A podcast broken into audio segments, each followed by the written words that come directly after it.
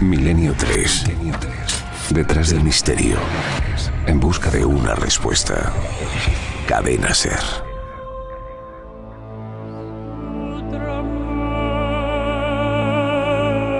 El programa que están ustedes escuchando es la repetición de uno ya emitido. Gracias por su atención.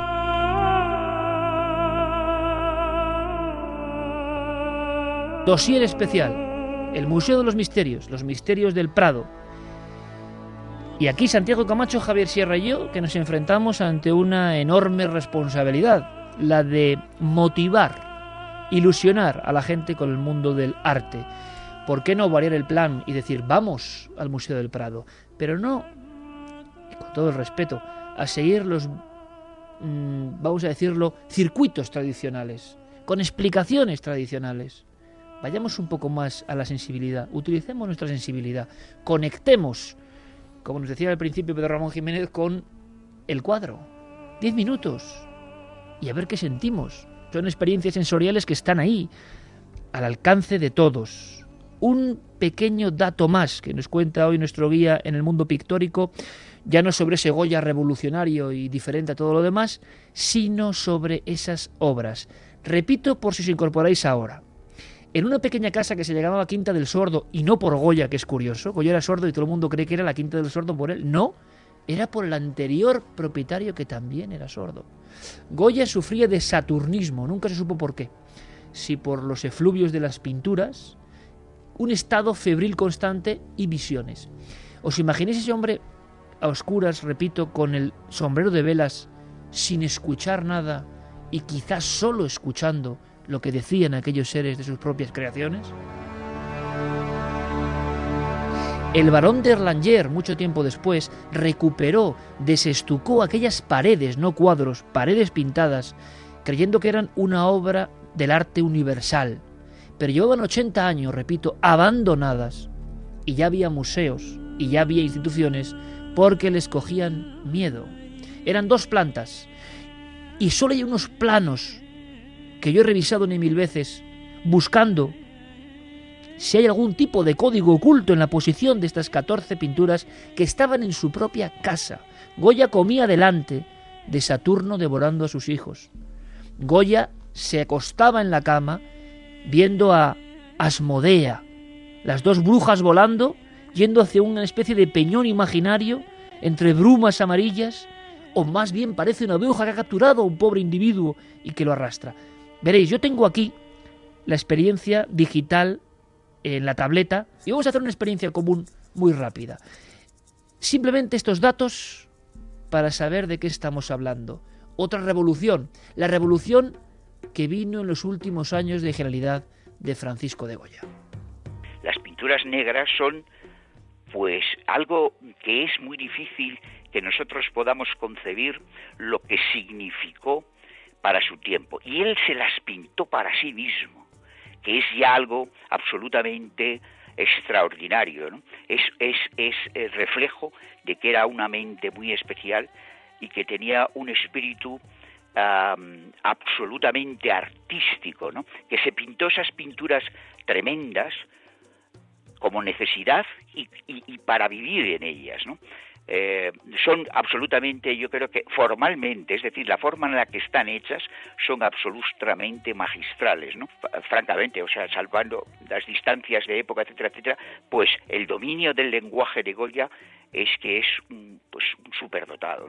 Lo vamos a ver en otro gran español, que es esa genialidad que será Picasso. Pero claro, hay 200 años de diferencia y ese Goya solitario, incomprendido, pinta para él. ¿Y qué pinta? Pinta en esa soledad, en esa sordera, en esa bruma, en esa cueva que había debajo de la Quinta del Sordo. Se descubrió que debajo de la Quinta del Sordo había una cueva primitiva habitada y con restos del terciario, donde posiblemente las brujas de Madrid se reunieron más de una vez y Goya la retrató como nadie. Voy pasando los cuadros. Tengo aquí, podéis hacerlo, Asmodea. Parece, nadie sabe qué son estas pinturas. Goya no habló de ellas, Goya no dibujó sobre ellas eh, trazos paralelos o explicaciones. Pasa un poco como con Leonardo en algunos cuadros. Lo que sí sabemos es que su íntimo amigo, con el que se escribió muchas cartas, cartas que han sido publicadas y que podéis encontrar, da la impresión de que Goya tiene hasta visiones dentro de ese cuarto de la Quinta del Sordo, de esa casa embrujada por las pinturas. Llega a confesar a su doctor, el doctor Arrieta, cuando está muy enfermo, que de alguna forma estas visiones le empezaban a hablar. Y hay quien dice que Goya abandonó la Quinta del Sordo no por problemas políticos que siempre se intentan buscar las tres patas al gato o interpretar las cosas del puro arte como algo que tiene que ver con la realidad. Hay quien dice y mantiene que Goya huyó de la Quinta del Sordo la noche en que las pinturas negras comenzaron a hablarle.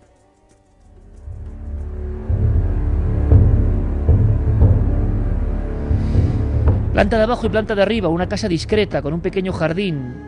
La mujer, no mujer, sino dicen algunos que la amante o la sirviente de Goya y una pequeña niña de siete años, Rosarito Weiss, que luego querrá ser pintora y que morirá en extrañas circunstancias. Asmodea, una bruja con rojos ropajes, eleva a un hombre del suelo y lo dirige hacia un tipo de reino imaginario.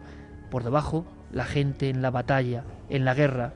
Si podéis ver y ampliar, y podéis ir al prado, y podéis ir con cierta música, observar las caras, las caras de un hombre que o es un brujo o es alguien que ha sido arrebatado por los aires. Es la pura cara, un solo punto, unos solos trazos para explicar el más profundo terror. El aquelarre, una especie de semicírculo formado por decenas y decenas de cabezas. Los rostros son horribles, desfigurados, parecen pobres, pobres morales, no solo pobres a nivel monetario. Parece que se aguantan unos a otros para no caer, para no derrumbarse. Una vieja cuenta algo que no podemos ver. Otros rostros asustados huyen de una figura que es el macho cabrillo, oscuro, embozado en una especie de sotana, que mira fijamente a lo que parece una novicia, una muchacha que va a ser iniciada en el semicírculo en el rito brujeril. Al parecer, según cuentan los planos y las primitivísimas fotografías de la quinta del sordo en su hallazgo, Saturno devorando a sus hijos es la cara que miraba Goya todas las tardes. ¿Cómo es posible? ¿Cómo se explica? ¿En qué mundo? ¿En qué universo vivía este hombre fuera del tiempo? Dos ojos redondos. Nada tiene que ver este Saturno con el de Rubens, mucho más amable, devorando lo que parece un niño que no tiene cabeza ya. El brazo ensangrentado entra en su boca circular y nos mira con un cuerpo avejentado y terrible que aparece en mitad del abismo. Pocas pinturas, pocas tan terribles como Saturno que nos mira desde el otro lado del tiempo. La única pintura negra, una de las pocas que tiene claridad, son nubarrones. Y hay dos hombres. La habéis visto seguro muchas veces, dos hombres peleándose a garrotazo limpio. Si nos fijamos en el detalle, están enterrados por las piernas no tienen escapatoria. Hay quien vio la situación política de España, pero quizá Goya estaba radiografiando el inconsciente colectivo, la encerrona del alma humana y del odio y de la maldad que él veía, la guerra tan próxima, enterrados hasta las rodillas y pegándose golpes con unas varas acabadas en una especie de hongo de madera hasta matarse.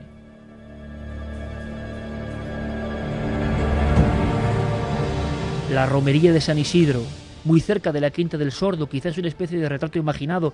Viene la turba, y la turba tiene caras terribles, caras con ojos en blanco, bocas abiertas, sombreros extrañísimos. Algunos parecen sacerdotes de las tinieblas. Se juntan, otros van embozados, como si fueran pantarujas de otro tiempo, y aparecen las ancianas semidesfiguradas, como auténticas apariciones, como auténticos fantasmas. ¿Qué romería es esa? Romería de la noche. ¿A dónde va? ¿Por qué hay niños que sufren? ¿Qué está pasando ahí? ¿Por qué Goya pinta esto para su casa? Yo creo que es uno de los mayores enigmas de la historia del arte. Podríamos contar muchas más cosas, pero terminamos con una que nunca se ha resuelto. Misterio Goya sobre misterio de Goya. Un perro. Un perro en mitad de un montículo de arena. Es un espacio extraño. Los cielos son amarillentos. Hay una duna, sí, podríamos hablar de duna quizá y como si la duna fuese a precipitarse o a enterrar la cabeza del pequeño can y la mirada de un perro lastimero, Una mirada que también algunos vieron como mirada de la especie humana. Una mirada que intenta salvarse cuando ve que ya todo está perdido. La mirada de un perro que quizá ha sido abandonado por su dueño. Un perro solo. Un cuadro entero amarillo, la arena, y no sabemos si el perro mira a alguien que está fuera del cuadro y que le causa miedo. O es el miedo que tenía Goya ante lo que venía, que era la muerte. Nunca lo sabremos. El perro de Goya, la última pintura negra, tampoco sabemos dónde estaba, es el último y enorme misterio de este hombre. Pero hay más, hay más polémica, y lo sabemos. ¿Cómo podríamos definir, decíamos, el coloso de Goya, y lo tienes ahí? Javier, en el Museo del Prado parece que han puesto a veces la cruz sobre Goya, y de repente una de sus grandes creaciones, el coloso, dicen que no es de Goya. Esto ocurrió en el año 2009 cuando eh, los ah, responsables del Museo del Prado hicieron suyas las conclusiones de Manuela Mena y su equipo, que fue la experta que estuvo analizando el, cuadro de Goya y descubrió en la parte inferior derecha de la pintura lo que creía que eran las iniciales del eh, verdadero pintor de, la obra. otro secreto, otro símbolo. Ese cuadro llevaba siempre en la antesala cerca de las pinturas negras. Es esa época previa a las pinturas negras, siempre había sido de Goya y de repente alguien descubre esas letras. Sí, son dos letras, o lo que parecen dos letras, porque esto es lo, que después contestarán otros expertos internacionales en Goya. Eh, las letras son AJ, eh, que son interpretadas inmediatamente como Asensio Juliá, que es uno de los eh, discípulos del maestro de Goya, que pinta con él, aprende con él las técnicas, pero que si contemplamos cualquier obra de Asensio Juliá, vemos que técnicamente distan mucho de ese genio, de ese ímpetu eh, que vemos en, la pintura de Goya. El caso es que en 2009, eh, gracias a estas eh, investigaciones y sin un informe aceptado universalmente, el Prado decide descatalogar, quitarle la calificación. ¿Y oficialmente se ha descatalogado? Sí, es decir, que, no se contempla ya el Coloso como, como obra de Goya. El tema es muy, muy, muy polémico, es muy encendido porque, eh, en fin, inmediatamente surgieron las críticas incluso a nivel internacional. Eh, algunos llegaron incluso a decir que lo que se ve como una A y una J en realidad es interpretable como unos números. Algunos ven un 176, otros ven un 18 y, eh, de hecho, uno de los especialistas llegó a decir que en el primer inventario de las obras de Goya, cuando muere el artista, aparece con esas cifras exactamente, con 176, 18, el, eh, la referencia, eh, el punto en el que dice un gigante. Por lo tanto, quizá estamos hablando de una referencia de inventario muy primitiva, muy desdibujada y no de unas siglas que pertenecerían a, este discípulo del maestro. Gran polémica, sin duda. Gran polémica, pero os dais cuenta, detectivesco, radiografías en los cuadros, pistas, datos, puro CSI. Al final yo creo que eh, lo que termina pesando en este tipo de circunstancias y lo que terminará pesando en la historia del coloso es la sensación esa cosa inherente que provoca la obra. Es decir, cuando uno se pone delante del coloso, uno siente, viendo el conjunto de la obra, que es de Goya no que pertenece a un pintor menor o a un discípulo. Y fíjate qué curioso, en estas fechas llegaba a los kioscos españoles el último número de National Geographic, que casualmente eh, tiene la portada a Leonardo da Vinci. Y eh, venía una historia muy curiosa, la historia de un grabado, de, un, en realidad de un pergamino del tamaño de un folio, eh, de una mujer que se llama eh, La Bella Principessa. La Bella Principessa había aparecido en Christie's en Nueva York hace unos años, en 1998, como un cuadro, perdón, como un cuadro, como un boceto de, del siglo XIX alemán imitando al Renacimiento. De repente lo compra una marchante de arte, eh, Kate Gantz, paga 22 mil dólares por aquella obra, ni mucho ni poco, una cosa en fin, normal para un cuadro anónimo o para una pintura anónima, pero un coleccionista canadiense pasa por la tienda de esta marchante y algo le dice instintivamente que es del Renacimiento. Lo compra por esos 22 mil dólares, por ese pálpito, lo escanea. Y oficio, me imagino. Lo escanea, lo envía a Martin Kemp, que es la autoridad mundial en Leonardo da Vinci. Y este hombre que recibe diariamente, mm, en fin, peticiones y solicitudes de lo que él llama los locos de Leonardo, de repente ve aquello y le da un vuelco al corazón. Es un instinto. Él dice, esto es de Leonardo. Comienza a hacer los análisis espectrográficos, radiológicos de ese pergamino y es la última obra que se ha encontrado de Leonardo da Vinci por instinto. Y ese, ese instinto es el que nos dice que el coloso es de Francisco de Goya y Lucientes. Qué mundo más maravilloso, qué mundo más de novela. No se extraña que, que muchas de las novelas importantes, tu cena secreta, Javier, tenga que ver con el arte, porque el arte es como un reflejo quizá de la espiritualidad perdida, de las cosas intangibles. Acabamos con el coloso.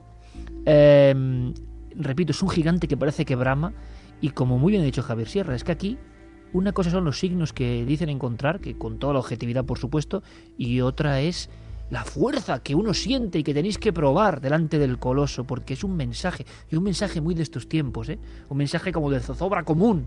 Y Goya lo pintó pues hace más de 200 años prácticamente. Vamos a escuchar a nuestro guía Pedro Ramón Jiménez que nos hable del coloso, a ver qué opinará. Será de Asensio Juliá. Asensio Juliá, que es un personaje poco conocido realmente. ¿Y cómo surge esto?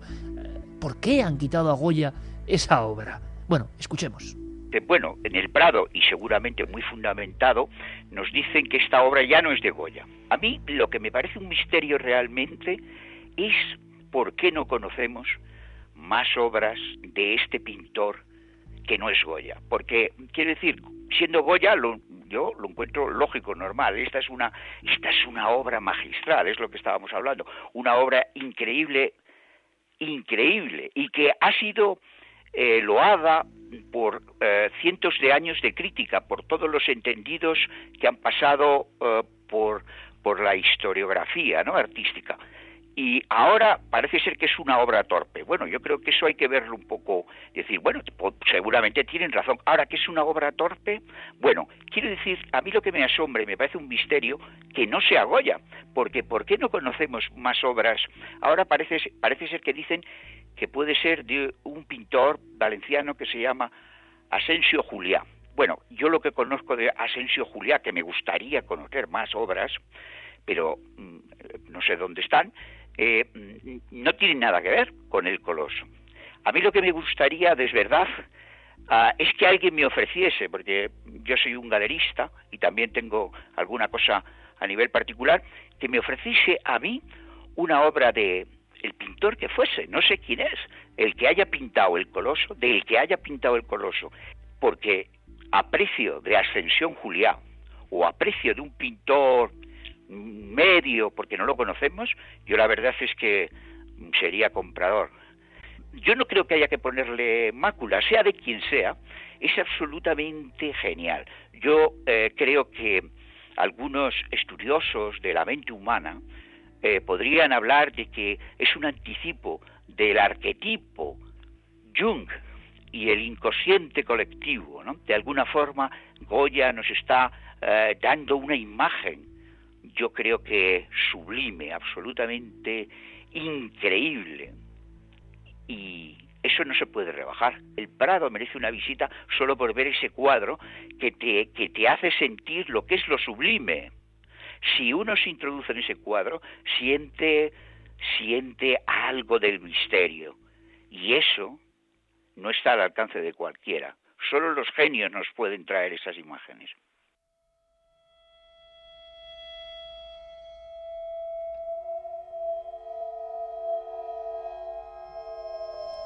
El impulso, el impacto, la emoción. Me contaba un poco Javier, qué se siente delante de esos cuadros, las sensaciones emotivas muy internas que van al alma y al espiritual y que uno tiene esa conciencia, esa iluminación. Tiene Javier Sierra sobre la mesa un libro que a mí me marcó profundamente, inencontrable, Los duendes del Prado, donde Rolf Carballo, un gran neurofisiólogo, la mente, comentaba nuestro invitado, Em, la investigación de la mente, eh, Goya y el Bosco y sus misterios, sus enigmas. asombrosos. Bueno, hay una cosa que es lo objetivo y otra cosa lo que se siente, y eso, claro, es muy complicado. Pero hemos intentado desvelar, hay muchos, los grandes eh, expertos en Goya, pues sinceramente se quedaron muy impresionados con que hiciésemos esto en España. Lo mismo que las pinturas negras. Yo he llegado a escuchar a especialistas que eran del hijo de Goya. Y claro, el hijo de Goya hizo las pinturas negras y luego no hizo nada más. Es extraño, ¿no? Que alguien que haya hecho las pinturas más impresionantes quizá de la historia, de las más impresionantes, luego no continúe siendo artista. Pero estas cosas ocurren, imagino que ocurren en todo, ¿no? Pero es que además eh, hay una cosa que no valoramos suficientemente en Goya. Y hablo, permíteme Santi, perdóname, pero no hablo de que se diga en rumores, hablo de especialistas que han publicado eh, firmemente conocedores de Goya, ¿eh? no hablo de cualquiera que diga que eran del hijo. Pues la verdad es que hay cosas que no deben de haber tenido en consideración porque aparte de la genialidad expresiva, del trazo, de esas imágenes, Goya era un filósofo era un hombre con una capacidad de análisis de su realidad y con una capacidad de, en vez de traducirlo en palabras como pueden eh, hacer escritores o ensayistas, fue un precursor casi de la reporfotografía. Sí, mira, eh, hacíamos referencia hace un momento a ese duelo a garrotazos. Una metáfora mejor de lo que siempre se ha entendido de esas dos Españas, enterradas sin poder separarse, porque no están casualmente enterradas hasta las rodillas. Eso quiere decir que no se pueden separar aunque quieran, como nosotros cuando hemos tenido nuestras luchas fratricidas, que la última no, no fue la primera, hemos tenido muchas a lo largo de nuestra historia, dándose uno contra el otro y adivinas que en el fondo se están dando para defenderse del otro porque no pueden parar. Eso esa simple imagen te llega con más claridad, ahí sí que se cumple el tópico de que una imagen vale más que mil palabras. O ese grabado, el sueño de la razón genera monstruos. O sea, simplemente la frase ya es tremenda, pero cuando lo ves, cuando ves precisamente que cuando se duerme lo que nos hace humanos, surge lo que nos hace inhumanos, y surge de algún sitio muy profundo dentro de nosotros, la capacidad filosófica, más allá del artista plástico, que denota eso, desde luego no puede ser casual y no creo que sea, como en el caso del Coloso, como en el caso de las pinturas negras, atribuible a la casualidad de un chispazo de genialidad de alguien que en algún momento pues le da por imitar al maestro. Más cuadros del Prado. Bueno, el siguiente lo pone Rubén Amón, periodista del Mundo, autor de Los secretos del Prado, un libro que se publicó hace ya 15 años. Más desconocido. Hay que buscarlo, Javier, Santi, en la exposición que ha hecho Guillermo León. Un Cristo, concreto, la imagen de un Cristo muerto, levantado por un ángel, y que no es de los más conocidos a nivel popular, pero a este periodista, eh, como dice Santi, como dice Javier, a lo que vamos, al meollo, le estremece especialmente. Yo creo que, que el cuadro más misterioso quizá no es el más popular, pero es el Cristo muerto sostenido por un ángel de Antonello de Messina. Es un cuadro de 480. Es misterioso y curioso, en primer lugar, porque no conociéndose todavía las reglas y las leyes de la perspectiva, pues este maestro siciliano consigue, superponiendo planos, darnos la sensación de que ha descubierto la perspectiva, y no es verdad. Pero lo más inquietante creo que es ese momento en que el Cristo tenemos la sensación de que acaba de morir que está acaba de evaporarse el alma, ¿no? Eh, imagino que en el programa habéis hablado de Dunga McDougall y sus teorías sobre los 21 gramos que pesa el alma cuando, cuando se escapa del cuerpo, cuando hemos muerto. Pues esa teoría está perfectamente plasmada en esa sensación. Los 21 gramos se le han ido a Cristo y la imagen de ese cuadro es estremecedora.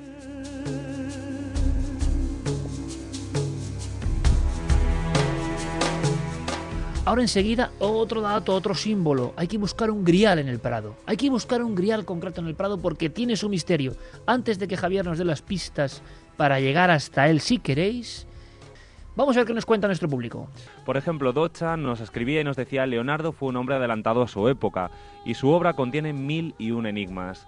Rubén también nos decía, muy poca gente sabe que los conservadores del Prado están entre los mejores del mundo. Para mí el Bosco es un pintor muy muy inquietante, pues tiene mensajes, por desgracia hoy indescifrables, con figuras extrañas y curiosamente siglos después otro pintor seguiría sus pasos, sería Dalí. Toño también nos decía, las pinturas de Velázquez parecen fotografías de la época, tienen una calidad artística, artística y cromática única en el mundo.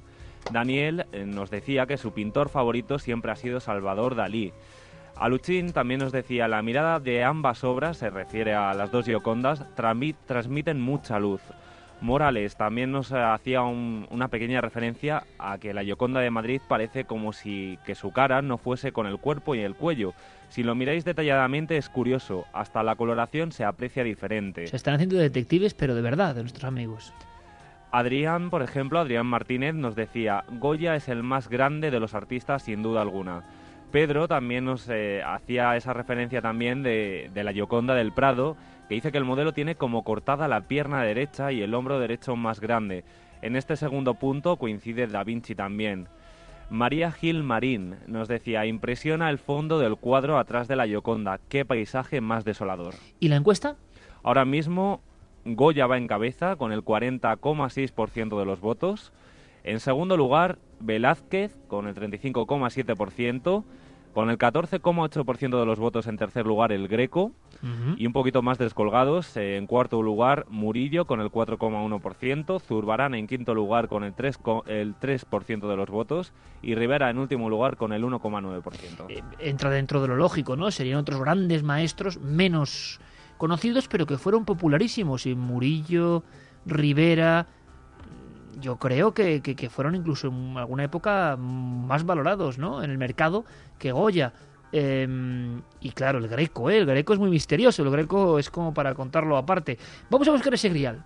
Javier, ¿dónde hay que ir? ¿Y por qué ese grial es especial diferente a los demás? Bueno, hay que ir a la sala 52C del Museo del Prado, tomad buena nota, y allí eh, os vais a encontrar en el centro de la sala un cuadro que es eh, inmediatamente inconfundible, es una última cena de Juan de Juanes, fue pintada en 1562 y lo que hay que fijarse es en la reliquia eh, que aparece en el centro de la mesa, el grial que aparece sobre la mesa no es un grial cualquiera, no es una copa inventada por el artista, es el retrato exacto, fiel, meticuloso de el Grial de Valencia, esta copa eh, hecha sobre eh, roca de Calcedonia, eh, que, mm, en fin, ha generado todo tipo de leyendas, que fue tenida por el auténtico Santo Grial en la Edad Media y que Alfonso V el Magnánimo, rey de Aragón... Es un calco del que está en Valencia, exactamente, no hay duda. No, no, es que es ese Grial, no hay duda. Juan de Juanes además era valenciano, pintó esta tabla para una de las iglesias, en fin, la que se tiene como la iglesia más antigua de Valencia, la iglesia de San Esteban, donde se casaron las hijas del Cid, es decir, que eh, se supone que el cristianismo empezó a, cultivarse justo en ese templo, y para ese lugar, que hoy es la iglesia de los notarios de la ciudad, es mm, para el que estaba destinado eh, este, eh, digamos, esta tabla. Hemos perdido el contexto, no sabemos qué cuadros iban a los lados y qué historia completa nos contaban, porque este también es un detalle importante que no hemos contado esta noche, pero ninguna de estas obras de las que estamos comentando aquí fueron pintadas para estar en el Museo del Prado. Fueron, fueron ejecutadas para que un turista o un paseante despistado de repente llegara a ellas y se detuviese a contemplarlas. Tenían una lectura en el lugar para el que fueron pintadas. Y esta desde luego lo tenía. Estaba representando, estaba ensalzando lo que en Valencia se tenía como la copa que utilizó Jesucristo en la última cena.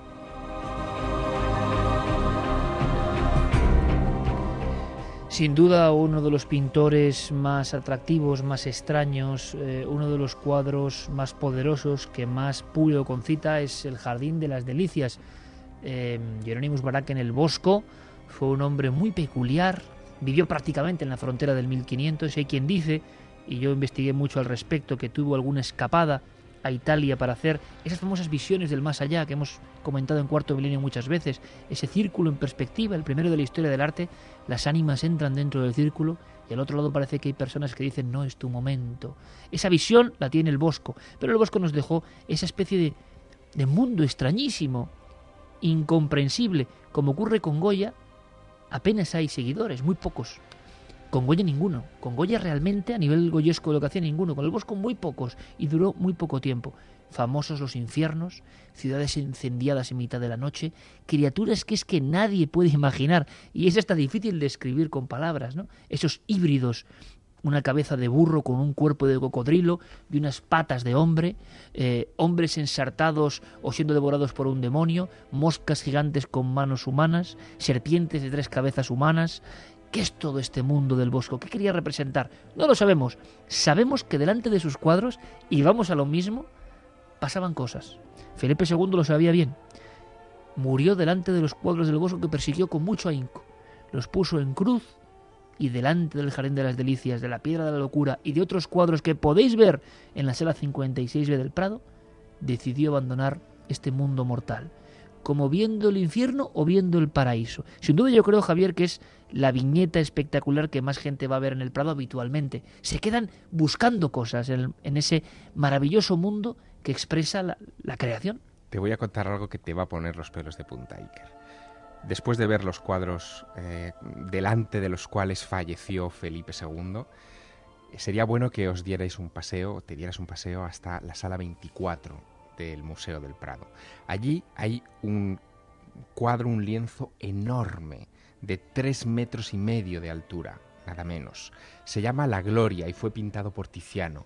Y en él se ve a la Santísima Trinidad rodeada de nubes y un montón de almas tratando de entrar en el firmamento. Una de ellas es Carlos V, el padre de Felipe II, envuelto en lienzo, en lienzo mortuorio, y detrás de él el rostro de un joven Felipe II. Bueno, Carlos V pide que esa enormidad de lienzo sea trasladada al monasterio de Yuste y cuando él muere en 1558 lo hace contemplándose a sí mismo pintado en ese cuadro de Tiziano y admirando la puerta del cielo. El programa que están ustedes escuchando es la repetición de uno ya emitido. Son visiones del arte, de un arte profundo que estamos hoy eh, casi casi recorriendo, atisbando los enormes misterios insondables del arte. Felipe II buscó esos cuadros por algo, y eran cuadros heréticos. El Bosco cuenta en sus biógrafos que desde niño tuvo algunas visiones terribles, por ejemplo, un grupo de hombres descuartizados en la plaza de Ertogenbosch, donde vivió, una secta, los adamitas, que predicaban el pecado para llegar a la divinidad. Estamos en la época de las grandes fracturas en la Europa central de la Iglesia, y surgen sectas como setas, y surgen sectas que proclaman el fin del mundo, y surgen sectas asesinas. Y parece que el Bosco, hay quien dice que sus obras estaban pintadas para los heréticos de los adamitas, los hermanos adamitas o hermanos del libre espíritu, que llegaron a tener influencia hasta en España, es increíble. Una de las impresiones más fuertes que yo me he llevado, y sabéis que me he metido un poco en este tema, fui con Carmen a un pueblo del norte de Álava colindando con Vizcaya. Ahí el cura, seguro que vuelve a estar eso tapado de estuco o de yeso, había descubierto algo extraño. Haciendo remodelaciones en la iglesia, en una de las paredes cayó un trozo de esa especie de capa. Ella parecía un dibujo, unos dibujos, salvando las distancias, por supuesto, pictóricas del bosco, pero con esa temática. Hombres desnudos, pecado, extrañas criaturas, diablos en los que montaban las personas, cópulas entre diablos y seres humanos. Y andaban aterrados. Siglo XV-XVI.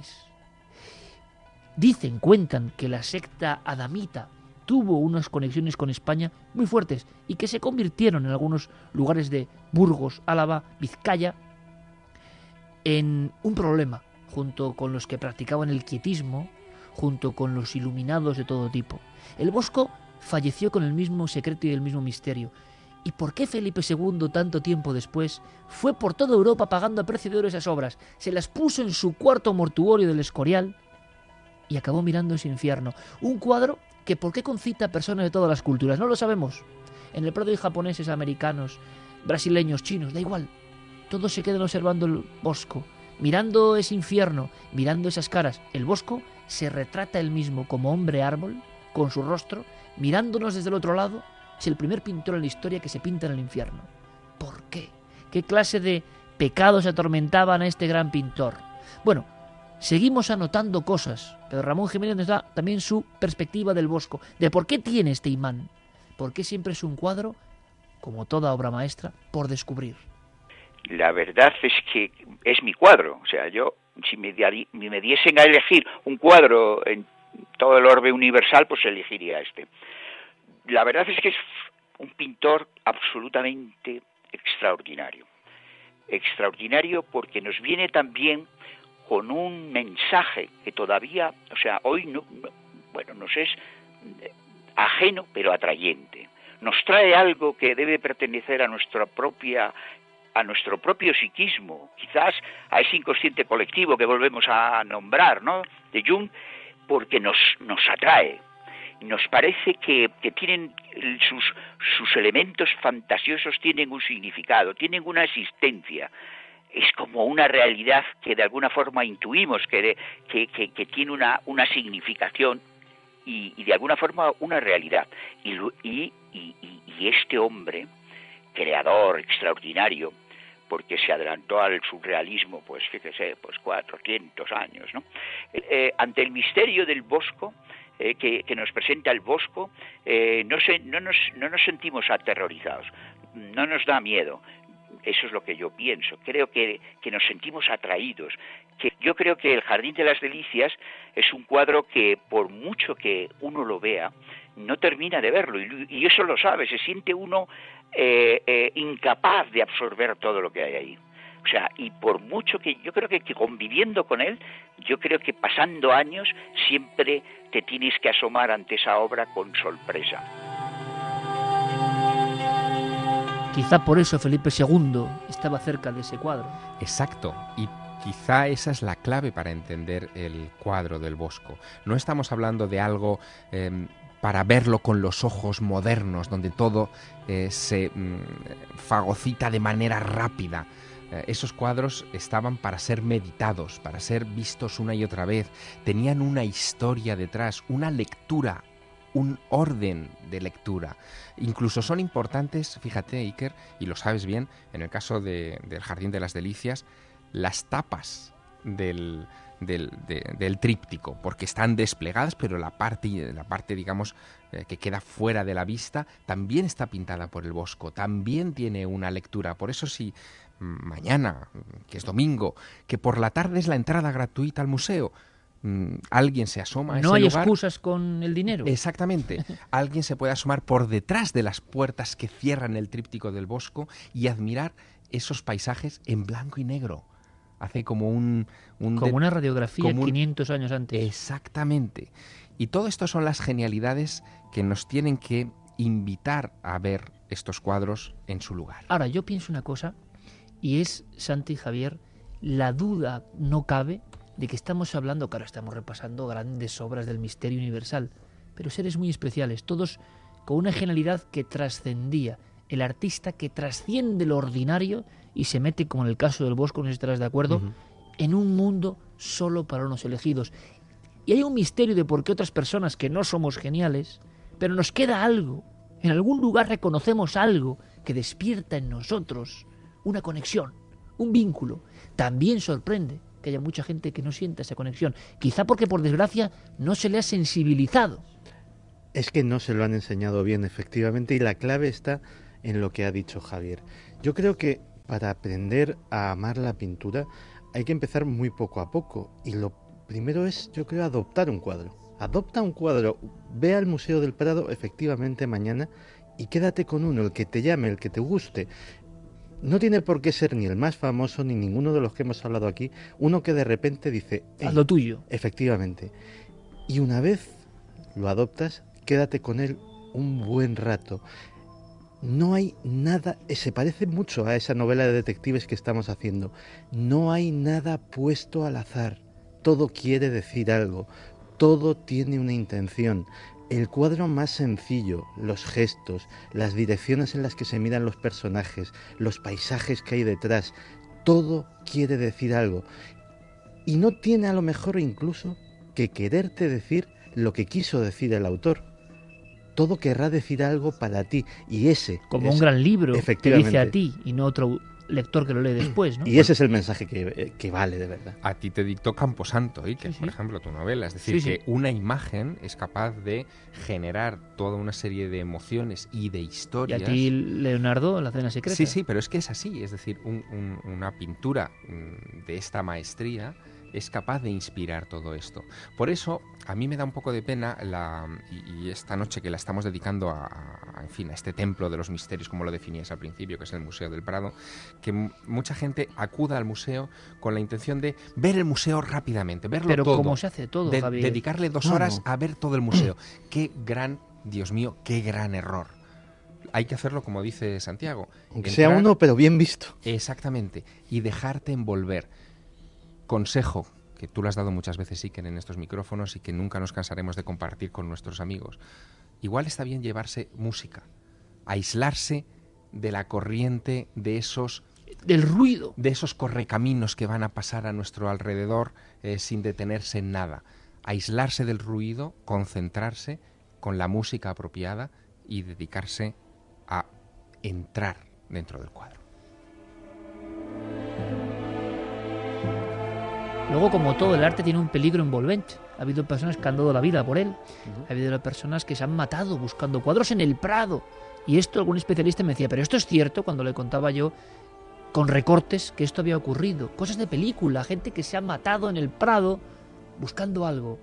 Eh, no hace falta acudir al Código da Vinci ni verlo en el Louvre. No, no, no. Ha pasado en el Prado y no se cuenta. Y yo no sé si Santi en una labor de síntesis nos puede contar esta extrañísima historia que sería un poco, bueno, y muchas, sobre el edificio en sí, sobre lo que pasa ahí y lo que mandan algunas obras algunas personas. Pues sí, vamos a contar muy brevemente unas pocas curiosidades del edificio. El edificio que empezó no siendo museo, empezó siendo museo, bueno, miento, siendo museo pero de otra cosa, era museo de ciencias naturales, era museo de historia natural.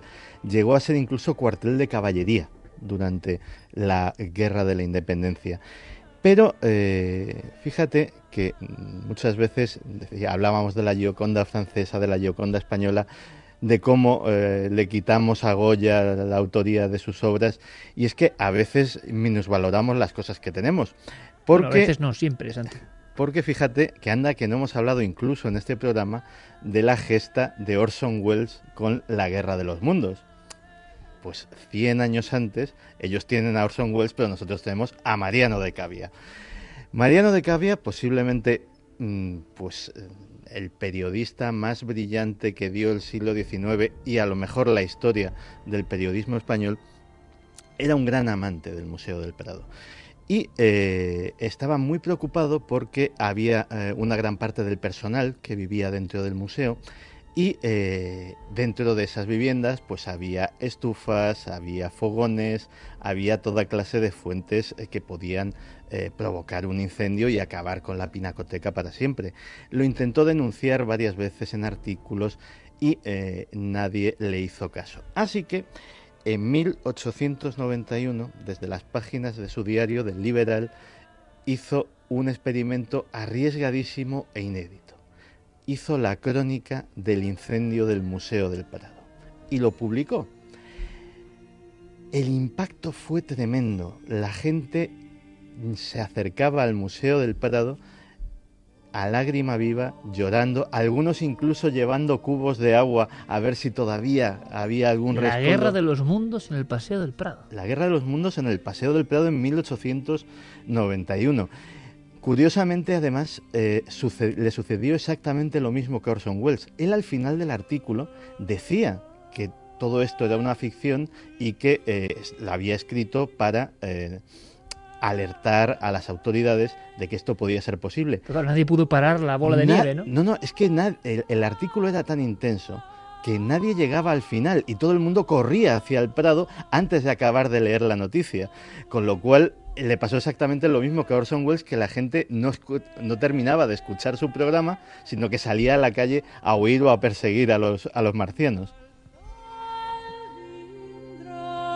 Una historia creo que desconocidísima, maravillosa y quiero agradecer además la labor de nuestro compañero Javier Pérez Campos que ha recuperado de la meroteca de papel algunas cosas asombrosas con los titulares. Bueno, las páginas del Liberal en concreto me las ha facilitado Javi sacadas de la hemeroteca, pero es más, es que la vanguardia, la vanguardia de aquella época, pues se hace eco de la noticia dándola por verdadera también y alertando a sus lectores y dándoles el considerable susto. Mira, Santi, yo en la novela que hice de Camposanto, pues como ha comentado muchas veces Javier Sierra, novela de investigación, un poco llegando a través de la verdad a intentar ficcionar una historia que hay que contar, me impresionó mucho un recorte también de Meroteca, siempre surgen tantas historias ahí, que era un recorte del caso de Se, se mata en el Prado, intentando robar las majas de Goya. Yo me quedé ahí porque era una sola noticia del caso y creo que era alguien vestido con negro ropaje subiendo por una azotea. O sea, era algo increíble y que pasó ahí, ¿no? Parece alucinante de película.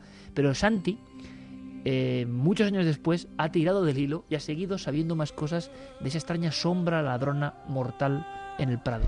Sí, porque efectivamente Javi también me facilitó este, este recorte del caso y la noticia me, me pareció fascinante y he seguido tirando un poquito del hilo. Claro, todo sucede el 25 de febrero de 1961.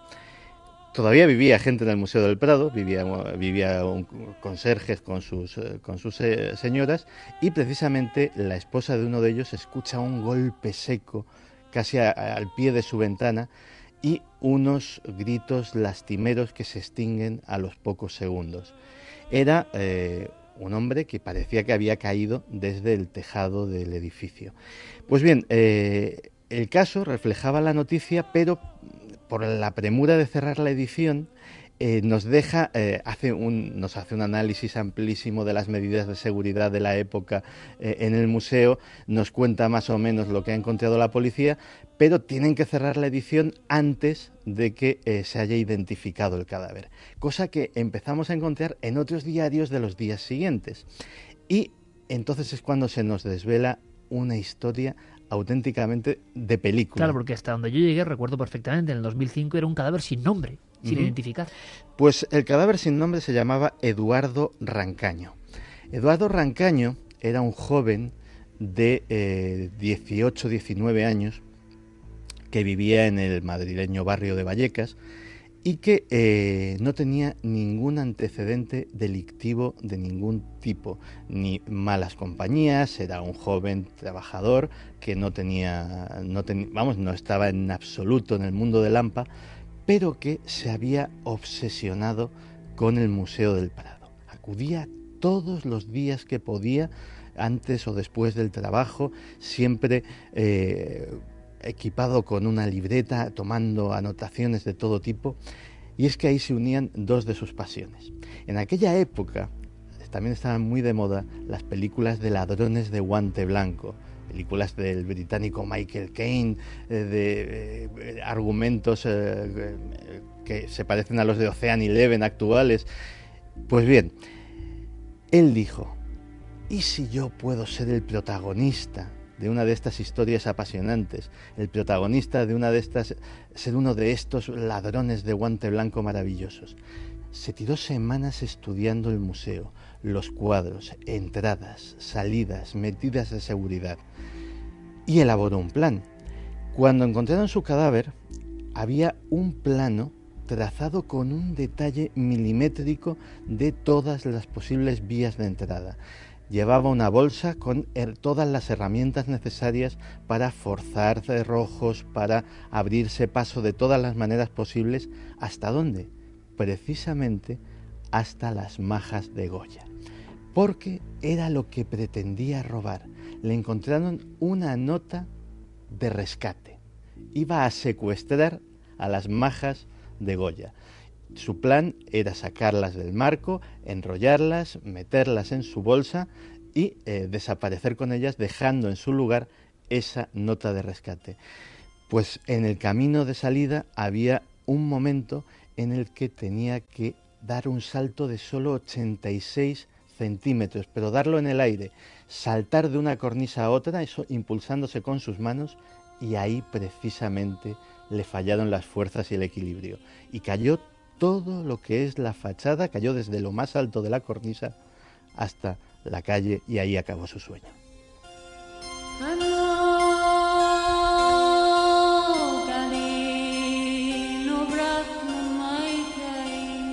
llamado por el arte o llamado por la fama o por la necesidad de conseguir ese sueño estrambótico, pero desde luego creo que pocas veces os habrán contado historias del Museo del Prado más lejos de lo convencional, más lejos de las guías ordinarias, más lejos de lo que todo el mundo cuenta. Nuestro esfuerzo esta noche, dedicando estas dos horas y media, creo que merecía la pena, a Misterios del Prado, y nos han quedado muchísimas cosas fuera, es eso, sembrar una semilla, si es posible, con la fuerza de la radio, porque uno cada vez es más consciente, lo decíamos al principio, con las multitudes llegando, de la fuerza que tienen los medios y por eso mismo de la responsabilidad que tienen los medios en dirigir sus impulsos hacia algún sentido. Y por desgracia estamos viendo que el sentido de los medios en ocasiones no es precisamente ir a lo artístico, a lo sublime o a lo mejor que tiene la raza humana, sino a todo lo contrario, ¿no? A constantemente eh, mostrar lo más primitivo, lo más denso, lo más oscuro, constantemente. Y las personas tienen la necesidad y el derecho, sea cual sea su condición económica, social, de saber que existen cosas maravillosas, atrayentes, distintas. Si uno va al Museo del Prado, como va al Escorial, y le cuentan una historia oficial y le aburren, posiblemente no vuelva. Sabemos que estos lugares tienen otra historia, que no compite en absoluto con la oficial, que son parte de la realidad y que no sabemos por qué se acalla. Nosotros hemos intentado eso, simplemente exponer cuadros, pintores, acontecimientos, sensaciones, y yo creo, compañeros, como colofón, que ya el que no tenga ganas de ir al gran templo, uno de los grandes templos de la pintura mundial, ya no hay excusa. Y no solo por la Mona Lisa de Madrid, que al final, si os dais cuenta, yo creo que es lo de menos. Es la invitación. Ha sido nuestra guardiana de llaves para entrar en el Prado Mágico. Aquí siempre hemos defendido y lo seguiremos haciendo que el misterio es cultura, pero lo que esta noche hemos tratado de demostrar es que la cultura también es misterio. Suenan estos acordes que nos pone Noel Calero y significa que ya estamos prácticamente fuera de tiempo. Eh, Carlos Largo, compañero, vamos rápidamente con cómo acaba la encuesta y algunos mensajes casi a modo de flash. Vamos a ver. Último lugar, Rivera, con el 1,8% Bien, bien, de abajo arriba, eso está bien. Zurbarán, quinto lugar, 2,7% de los votos. Ajá. En cuarto lugar, Murillo con el 3,8% de los votos. Murillo ha bajado ahí en la bolsa de valores. Tercer lugar, el Greco, 14,7%. Mira, esto me sorprende. esto me- bueno, da igual, no, no, vamos a, no va a dar tiempo a mensajes, Carlos, pero el greco sí que me sorprende, ¿eh? porque no es fácil entender el greco y tiene mucho de espiritual. Hay quien dice que tenía un, un fallo en la vista. También es que dicen algunas cosas. Y tiene, tiene un programa, ¿eh? Tiene un programa que haremos. Y vamos a revelar A ver, ya a ver, a ver, a ver. el resultado final. Segundo lugar, con el 34,2% de los votos, Velázquez. Y en el primer lugar, Goya con el 42,7%. Bueno, sin duda alguna, todos los de la lista, todos enormes maestros, grandes maestros del arte, todos españoles, y creo que, que tenemos que empezar a valorar más lo que tenemos aquí, porque son primeros espadas, ¿no? En la magia, el misterio y el arte. Ha sido un placer, Santiago y Javier. Hoy habéis sido un poco, de verdad, eh, guardianes del Prado y nos lo habéis mostrado de una forma excepcional. Guardianes que esta semana se han asombrado y se han acercado a ver con los ojos muy abiertos la Gioconda, que me consta, cosa que, que, en fin, que está bien, muy bien. que Qué está bien. muy bien. Santi, Javier, Carlos, Fermín, Noel, como siempre, un placer. Dentro de siete días, mucho más. Feliz semana, un abrazo. Milenio 3. Cadena Ser.